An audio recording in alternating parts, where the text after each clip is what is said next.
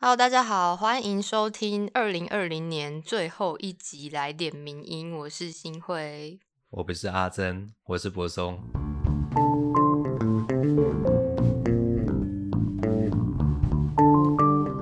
哎，今天为什么是柏松在这边？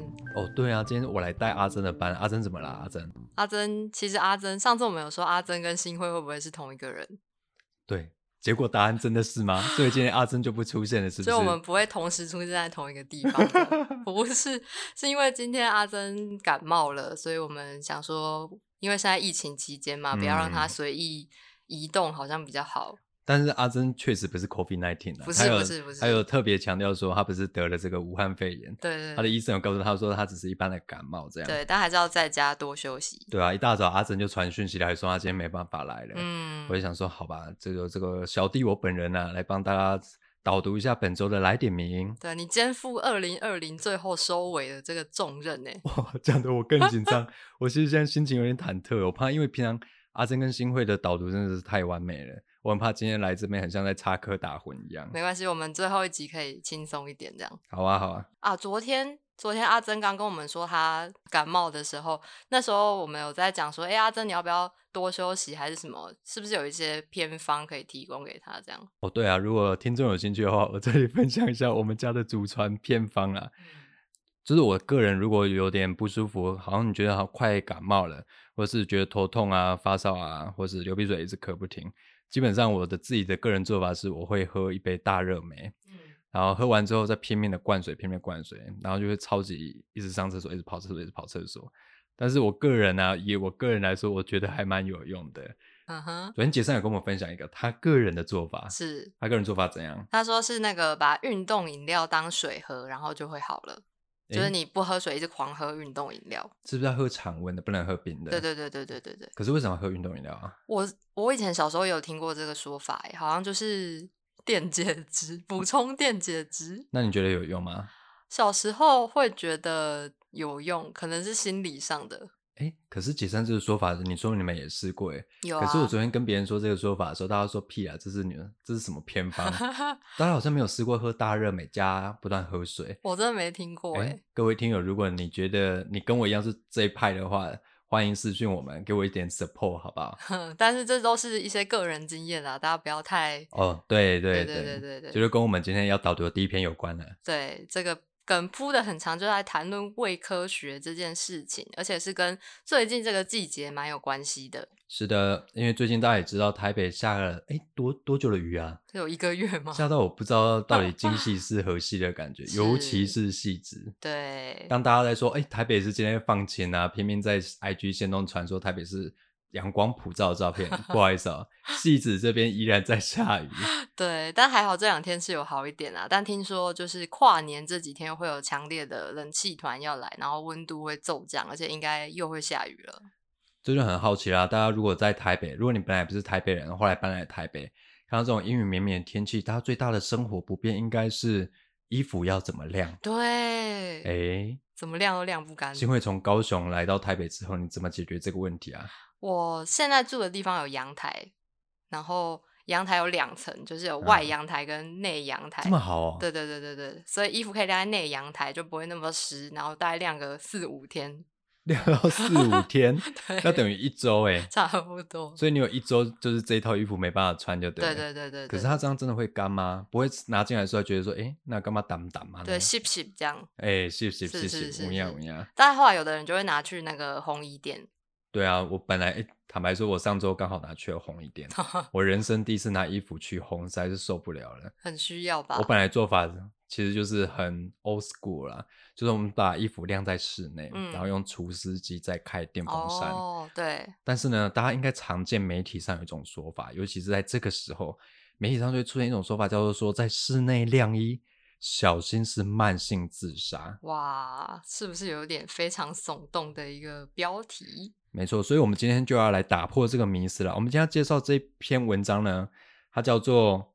哎，这本书是谁的？这本书是方寸文创发行的《新生活判独立，别让科学卫新闻误导你的人生》。然后是由泛科学的科学新闻解剖室专栏作者群黄俊如老师等人。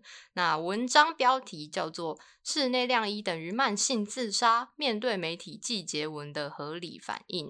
是的，哎，那听说新会最近刚买了除湿机是吗？对，那你会不会对这个题目特别有感？有哎、你好不容易买了除湿机，结果 居然在室内晾衣变慢性自杀，真的，如果是我一开始看到这个标题，一定会超好奇点进来。而且我有去做实验，就是，嗯、我今天去 Google 就打室内晾衣、室内晒衣，然后第一篇就是说室内晒衣等于慢性自杀。哇！而且它 Google 排名很前面，因为我刚才也跑去验证了一次，哎，是真的哎，啊我用无痕看，真的大家都觉得在室内晾衣会慢性自杀，哎，嗯，那这到底是真的吗？在这篇，呃，在这篇文章里，作者就有提到说，在这一类的新闻啊，通常会提到几个重点，就是比如说，你把衣服晾在室内，就会把空气中的湿度提高到百分之七十以上，那就会变成霉菌啊、孢子滋生的理想环境，就引发上呼吸道疾病。可是七十度以上，我刚刚跟新会也在实测说台北的湿度是如嗯何。刚刚看台北是八十一，那细致湿度是八十四 percent，对那，台湾每年的平均湿度约在七十到七十五 percent 左右。嗯，所以他这边提到说，我如果在室内晾衣，会将空气中的湿度提高到七十 percent 以上，听起来好像跟台湾的背景条件不太符合。那这篇嗯文章主要讲的内容是什么？就是他提出了这个这些文章常见的一些说法之后，就提出说，那到底这个湿度提高的比例是怎么算？就像刚刚柏松说，跟台湾是一样的算法吗？那如果我在房间只晾一件内衣裤，那这样也会吗？还是说我要练晾什嗯么三件大衣才会是慢性自杀？但他实际调查之后发现，其实这一系列的文章都是一些旧文混合之后得出来的结果。那这个最初的相关研究呢，是在二零一一年的苏格兰。那这个实验最后推算的结论，它其实应该长成这样啦。它的嗯实验地点是在苏格兰的格拉斯哥地区、嗯 （Glasgow） 是，呀。然后它是一家四口的某一个室内。为什么说某一个室内？你如果晾在厨房、晾在客厅、晾在房间，可能它的背景都不同。嗯嗯嗯，那而且它是一次晾几件呢？十五到十七件哦，大概四到五公斤的衣服。所以在这样的条件一层一层之下，才会把整个室内的湿气提升约三十 percent。可是这样结果真的可以简化到台湾的租屋形态吗？对，就其实最原初的这个研究跟我们现在在讨论台湾的租屋模式，好像不是那么能够简化的对比。然后后来呢，他又找到这些说室内晾衣是慢性自杀的文章，又有一个是引用国外报道的内容。他说，英国有一位四十三岁的男性被诊断出慢性肺渠病，那医生就警告他说，你不能再继续在室内晒衣服了，不然情况就会变得更糟。可是作者又发现了一些小 bug。哎呦，这个 bug 是说，其实这位男性呢、他本来就患有肺结核病了，只是因为再加上室内晾衣这个因素，会可能使他的病情更加加重，但这并不是他一开始生病的原因哦。嗯，而且当初做这个研究的曼彻斯特大学发布的新闻稿标题原本是说，为什么在室内晾干衣服可能造成健康威胁？但如果像这些台湾的媒体再把它讲成室内晾衣等于慢性自杀，也许是有点加料加太多了。因为我们综合以上看起来，因为它的实验条件背景嗯不同，对，那它洗的量的衣服的件数跟公斤数也跟台湾一般的租屋形态不太一样。像新会，你有嗯可能一次洗到 四五公斤的衣服吗？好像要积很久才会到这个程度。对，所以它的实验背景不同，但台湾媒体直接引用过来之后，甚至把原本只是一个风险上的提醒，让它直接连接成一个等式，叫做室内晾衣等于慢性自杀，嗯可，能会造成社会一定的恐慌啦。对那，像这样的季节文还出现在哪些议题上？中秋节好像还蛮多的。哎，真的，真的，真的，真的，像是什么？中秋节烤肉、致癌，对，可是因为致癌这件事情，就不会说，比如说我只是吃个一片肉，嗯，我嘴馋吃个一两片，或吃一个一条香肠，那这样的致癌风险跟我就是大鱼大肉啊，很爱吃这些烘烤的红肉，它的致癌条件背景真的一样吗？其实也是嗯很大的问号哦。对，但相似的文章就是在每年到了某个特定时间，就会一直被发出来，甚至又重新被大家炒一次。但就作者的结论是认为说，这些事情我们其实也不用过度恐慌，就也许室内晾衣能避免，还是先避免。但当你看到这类季节文的时候，也许可以先自己主动去查一些资料，会比人云亦人云亦云来的健康一点。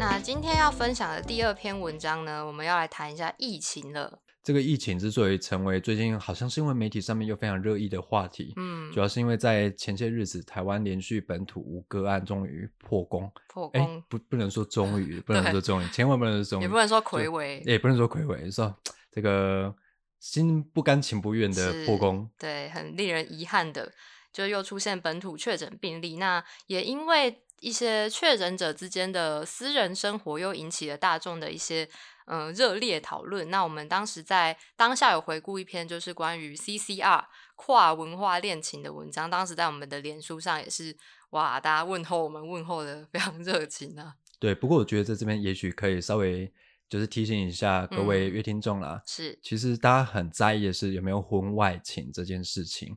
当我看很多人转贴我们这篇文章的时候，就会说，当然就觉得婚外情跟这件事无关，但是他本人并不赞成婚外情。嗯可，是我们觉得还是要提醒一下听众说，婚外情这件事，事实上在目前已有的资讯中，并没有被证实，是也是，没有任何可信的资讯来源证实这是真的。那这是第一，第二，就算是婚外情，也不必然会构成传染的途径。你只要接触啊，进去接触到他的口沫，也会传染。嗯，所以跟婚外情，坦白说也没有那么直接的因果关联啊。对，也对防疫其实没有什么帮助。那今天要介绍的这篇文章是我们的作者蔡怡文他写的《台湾防疫成功的背后：性别、国族与劳动的交织》。是的，那这篇文章在本文开头提到啦，这次事件让那位确诊的女性哇，瞬间成为民族罪人啊！大家就是往死里打，一直往她丢石头。那她除了表现出台湾社会对跨文化恋情的污名之外，还连接到防疫与国族的想象哦。嗯，因为其实防疫有点牵涉到就是国家之间保卫自己国土安全的概念。那同时，这位女性又是把呃又是跟外国人有私人关系的话，大家就会觉得，那你还在这种期间跟外国人有交流，根本就是罪大恶极。是的，可是作者这篇文章主要另外拉出一个视角，他谈的是所谓的交织性。嗯他以这件事为例呢，指出说，呃，通常可以发现压迫，通常不是只是因为单一性别啦、族群或是阶级的面向，而是各种结构的交织。而这篇文章呢，它主要在讨论，当一个群体或个案陷入困境的时候，事实上它是来自不同形式的交织所压迫而成。然后我们可以从此来检视台湾目前的整体防疫思维。是，那它这个交织性到底是什么意思呢？这边再举一个比较具体的例子，就是比如说我们以在家务的移工来说，在第一线的移工，他们可能会在劳动权啊，甚至人权，就比如说没有自己的隐私等等，这样是经常遇到压迫的。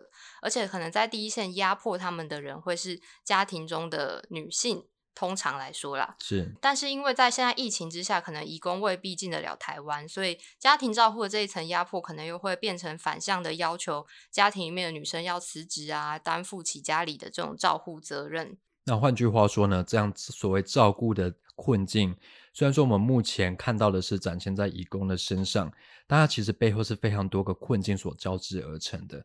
而我们必须指出它的根源到底是什么？它的根源就是照顾资源的匮乏。嗯，因为在这个疫情下，可能很多人就会反对说，移工是疫情的破口，不要让他们进来。是那有一说呢，就会说，因为现在台湾的医疗资源已经很紧绷了，不应该再继续加重医护的负担。可是其实这个医护的负担也是多重困境交织之下才会产生的结果。所以大家从以上有判断出，我们讲到三个角色，嗯，一个是义工，然后一个是防疫，然后另外一个是医护。对，可是如果我们今天义工不进来，这些依赖义工的家庭看护的工作就没有人来做，甚至沦落回到这些所谓家庭主要照顾者，也就是女性身上。嗯，可是移工进来，大家会造成又担心会造成医疗资源的压迫，对，那这就你导致另外一个原因是。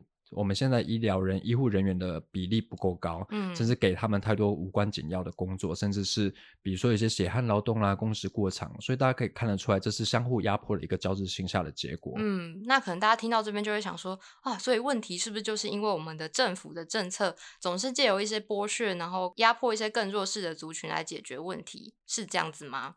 作者认为啊，我们应该还是以呃台湾的国际在国际体系中的角色来讨论这件事。嗯，他就是把怎么讨论？把视角再拉更远一点。没错，他就认为说，因为以台湾的处境，可能必须面对中国的威胁，然后还有多数国家可能为了一些利益而选择对台湾的处境比较漠视。是的。那在这样子的情况下呢，可能不论政府或人民都会对于防疫产生一股焦虑。那他可能就是出自这种对国际医疗体系我们被排除在外之后必须自保的一种方式。其实这很像台湾俗言常说的“里头恰痒痒啦，嗯虽然够是命啦”。嘿，所以这件事，呃，其实它所综合展现出来是诸多困境中，我们最后所展现出来的，并不是说，也许台湾的排外有其一，但是另外是另外一个原因是，台湾在国际情势下的所有不利地位以及边缘地位，让国人必须以种种的排外措施来自保。嗯，我们必须还是要指出它背后的根源到底是什么。对，所以他就认作者就认为说，当我们在讨论这些移工问题啊、医护资源问题，甚至是人权跟防疫是不是一定是冲突的两难问题的时候，如果以这种对立的方式去思考，就很容易导致保障人权是不是一定会导致防疫失败这样的结论。但他觉得这是有问题的。哎，没错，而且在我们的新闻留言区常常可以看到这样的讨论。嗯，然后说都什么时候了，还在在意人权？对对对对对哦，那种在意人权造成防疫破口，你要负责吗？然后台湾的医疗资源崩溃，你要负责吗？嗯，但作者这边就提出一个反驳哦，他就说，比如说像欧美国家，他们其实大部分都有在疫情中实施封城措施，那其实这嗯对人权也是一个非常大的影响。对，但是欧美国家有因此就是防疫比较不利或是比较好吗？就是我们好像不能以人权跟防疫是不是有绝对的关系来讨论这件事情。是的，大家不要轻易把人权跟防疫画上等式，或者用这种对抗式的思考框架来思考这个议题，你会很嗯容易落入非此即彼的这个限制性思考之中。是，那作者在针对这个问题，他有提出一个目前的结论，他是觉得说人人权跟防疫未必是空集合，所以我们应该可以思考的是说，呃，当疫情过后，我们要怎么避免这些现阶段一些限制人权或者影响到我们的管制措施跟政策，倒过头来要怎么去避免它变成一个集权的工具。诶，那作者以上这个批判了许多，那他嗯提出了建议可以思考或是调整的方向是什么？嗯，因为我们前面有提到就是交织性这件事嘛，所以他就是说，等他整篇文章的脉络，从移工、医护到台湾的防疫手段，应该是一个整体的概念，就是透过交织性，让我们可以在每个困境底下看到各种权力关系的运作。那这个看见呢，就可以让我们以社会整体的方式来思考当前的困境，并且试图找出一个比较好的解决方法。大家应该很好奇，说我们一开始开头提到是那位女性跟纽纽西兰籍的机师的的这个风波事件，嗯，那我们中间又谈了很多交织性啊，谈了义工啊，谈了家庭照护。对。那最后如果回到这个女性身上，作者提出的建议会是什么呢？嗯，他认为说，我们还是可以先看见困境背后交织的权力关系的开始，就是像前面提到，他可能有性别，可能有国族，可能有族群等等，那就是可以去思考这之间交织的关系，而不是很直觉，就是说你就是怎样，你这样就是不对，那样就是不对。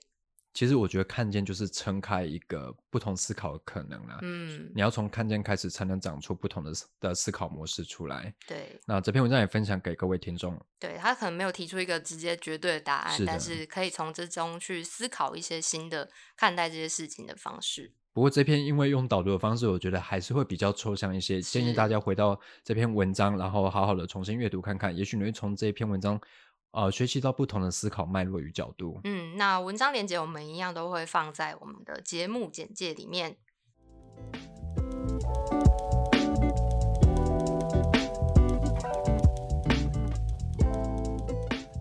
接下来的第三篇也是我们二零二零年最后一篇导读的来点名音文章。嗯，哇，到底是最后一篇重磅出击的到底是谁呢？我们就想说不要给大家太大的压力，我们啊，来对对对，要过年了要过年了，大家轻松一点。软性的来回顾一下今年的台湾电影。我们要导读的第三篇文章是黄彦轩二零二零台片回顾冒号，当观众重回台湾电影的怀抱，我们看见了什么？大家也知道，今年因为疫情的关系，各国电影工业无法准时的开拍，那甚嗯至也延宕了整个拍摄的进度。可是台湾也因为或许防疫有成的关系，导致今年国片大爆发，真的。从今年金马五期，大家应该可以很明显感受到，说今年国片的各种蓬勃的发展。嗯，大家随随便便都会谈到很多部啊，比如说《同学麦纳斯》啦、《孤味》啦，或者是还有什么《消失的情人节》等等。对，刻在你心底的名字。嗯，那这些国片的产出之后，大家也发纷纷发现说，哎。国片的能量好像跟过去所看到也不太一样。那黄彦轩帮我们整理出今年国片的主要几个面向以及脉络。第一个，从今年台湾电影看见的是，他发现今年的国片很多都是借由私人故事引发的情感共鸣。比如说，在八零到九零年代，在台湾新浪潮时期，电影导演他着重于展现历史与人这种比较大结构、大历史的叙事。嗯，例如像是侯导啦，《悲情城市》。他讲述在二二八事件啊、白色恐怖时期，台湾人的身份认同与挣扎。对，但是现在年轻一辈的导演们更着重在描写个人的生命历程。对，比如说今年刚刚有提到票房很亮眼的《刻在你心里的名字》，它虽然是以解严时代为他们的故事背景，但其实历史也不是这个故事的主轴，比较是导演刘广辉本人的高中爱情回忆才是这部片最主要的一个文本。另外，又例如像是黄信尧导演的同学麦纳斯，哇，这部我一直很想去看，一直没有机会去看。嗯，也是以那个导演本人跟他老友的生活琐事为起点，而且这部是从他纪录片《虎烂三小》改编而来的。虎烂三小要念快点，变怎么？要怎么讲？荷兰三小哦，他好像是荷兰三小，是台语。荷兰三小，对对对，荷兰三小哦，很爽，可以再多讲几次。对，推荐大家看这部。对对对，同学麦那是从荷兰三小改编来的啦。是。那孤味的导演许成杰也说啦，其实孤味这部片也是源自于他的童年回忆。对，所以可以归纳出今年蛮多部国片都是从自己，比如说导演本人或是编剧自己的私人故事引发的一些共鸣。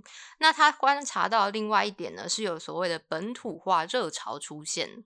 像是孤味，他讲述就是发生在台南嘛。如果是台南的观众或者台南的听友，你看到孤味这部，因为会觉得哇很熟悉耶，很多场景你都觉得说哇好，这个地方在哪里我都知道。这样，他讲述的是在台南林家的家庭秘辛啊，其中有包含出现的场景有安平鱼市场啊、鹿耳门天后宫，还有四草大桥。四草大桥就是最后那一幕啊，我爆雷了，你爆雷了。还有虾卷啊！哇，这个看完顾味之后，连续吃了好几天虾卷便当，都串起了观众的台南印象。是，然后还有像今年入围金马奖十一项的《消失的情人节》，就透过男主角驾驶的空车，有经过信义区啊，还一路开到嘉义的东石乡，就是把整个台湾这样子一路上的风景都收录到电影里面。那另外在本土化的浪潮，还有在人物的部分。